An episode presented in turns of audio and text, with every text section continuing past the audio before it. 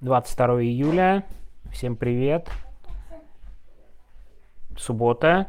Немножко поздно. Я сразу скажу, я сегодня был не очень активен ни в социальных сетях, ни как человек, который внимательно следил за новостями. Поэтому мог что-то пропустить и чего-то не понять. Э, вообще, мне кажется, ничего такого особенного вроде как не происходит. И какие-то итоги недели вроде в субботу тоже неудобно подводить. В общем, может, у меня просто сил нет на подведение некоторых итогов. Да и ролик надо скоро записывать для истории недели. Так что, да, длинное такое начальное оправдание. К тому же не думаю, что много кто меня послушает вечером в субботу. Но так вот, о чем я хотел сегодня рассказать. Эта новость, она меня сначала даже как-то не то чтобы не удивила, как-то она показалась немного второстепенной, я ее пролистал. А новость о том, что сегодня в Москве найден был мертвым глава ИКС холдинга Антон Черепенников, который, внимание, именно вот этот холдинг производил слежку под названием SORM. На самом деле оборудование для SORM. Что такое SORM? SORM это а, система э, технических средств для обеспечения функций оперативно-розыскных мероприятий. Ну, то есть СОРМ, ОРМ, знаменитая фраза оперативно-розыскные мероприятия, да, это средство для вот этих мероприятий. На самом деле человек, который занимается в стране СОРМом, он находится на очень высоком уровне в нынешней системе власти. Потому что нет никаких сомнений, что он вот самый настоящий чекист. Не знаю, слышите у меня, как кошка требует, чтобы я ее гладил и сидит рядом. Надеюсь, она опять попадет на э, запись. Ну вот она просто слышит, что я говорю и мяукает. Так вот, извините, отвлекся на кошку. А, он напрямую связан с чекистами. Это самое важное оборудование. Они производят именно это оборудование. Ну, то есть человек, скажем так, довольно влиятельный, явно очень богатый. Читаешь новости, там какие-то охранники у него личные, телохранители. Он входил в совет директоров Мегафона. То есть прям все хорошо было у человека. И всю жизнь делал оборудование для СОРМ. То есть отвратительная биография. И вот человек с такой отвратительной биографией умирает в 40 лет в Москве от остановки сердца. Это такая предварительная причина.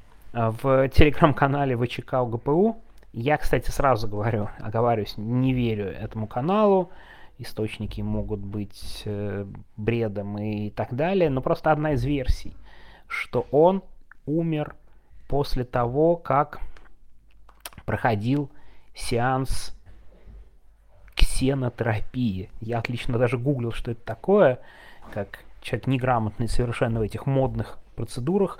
Оказалось, что это какой-то успокаивающий, омолаживающий газ.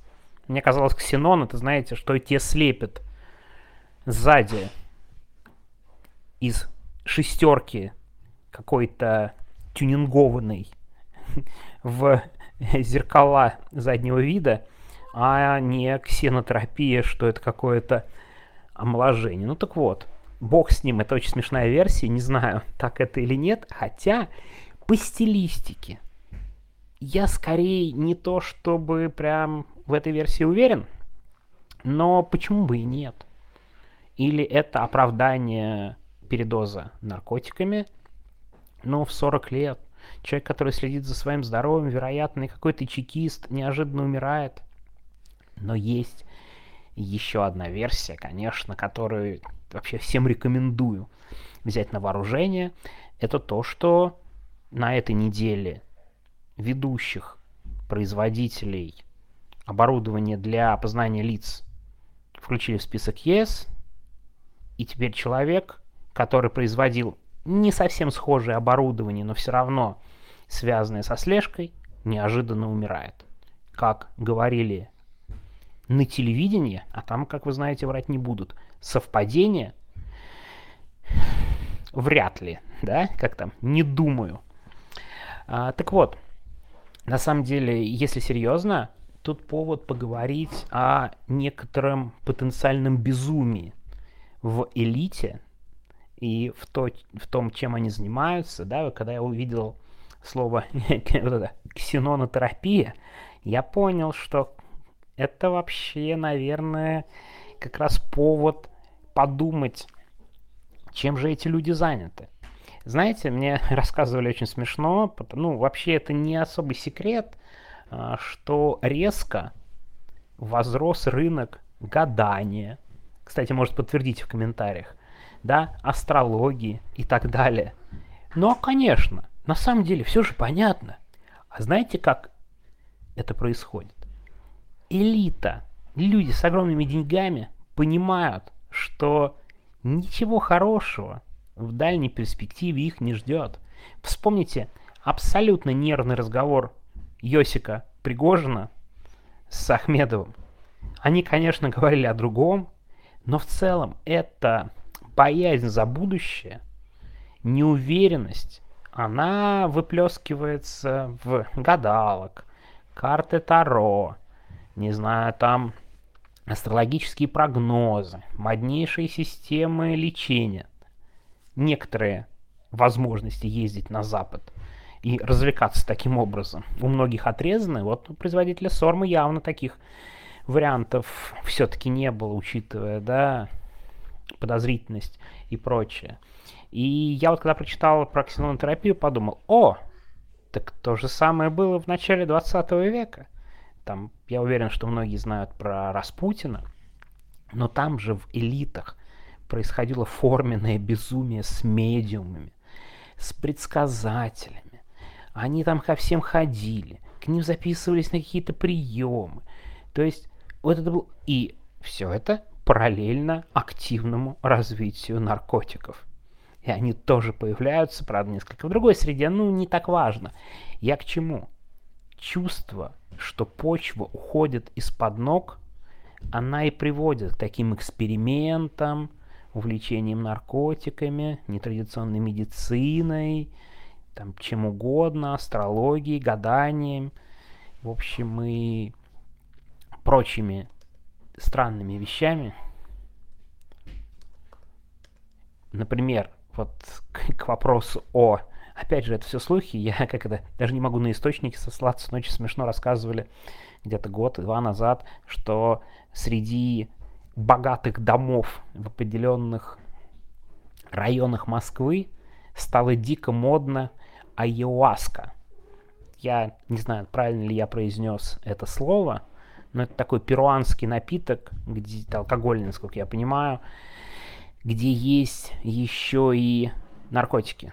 Или не наркотики, а какие-то галлюциногены. Ну, короче говоря, что-то совершенно такое экзотическое.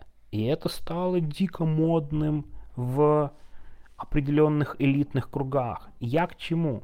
Я думаю, когда все это рано или поздно рухнет, мы будем в шоке от масштабах безумия вот в этих кругах.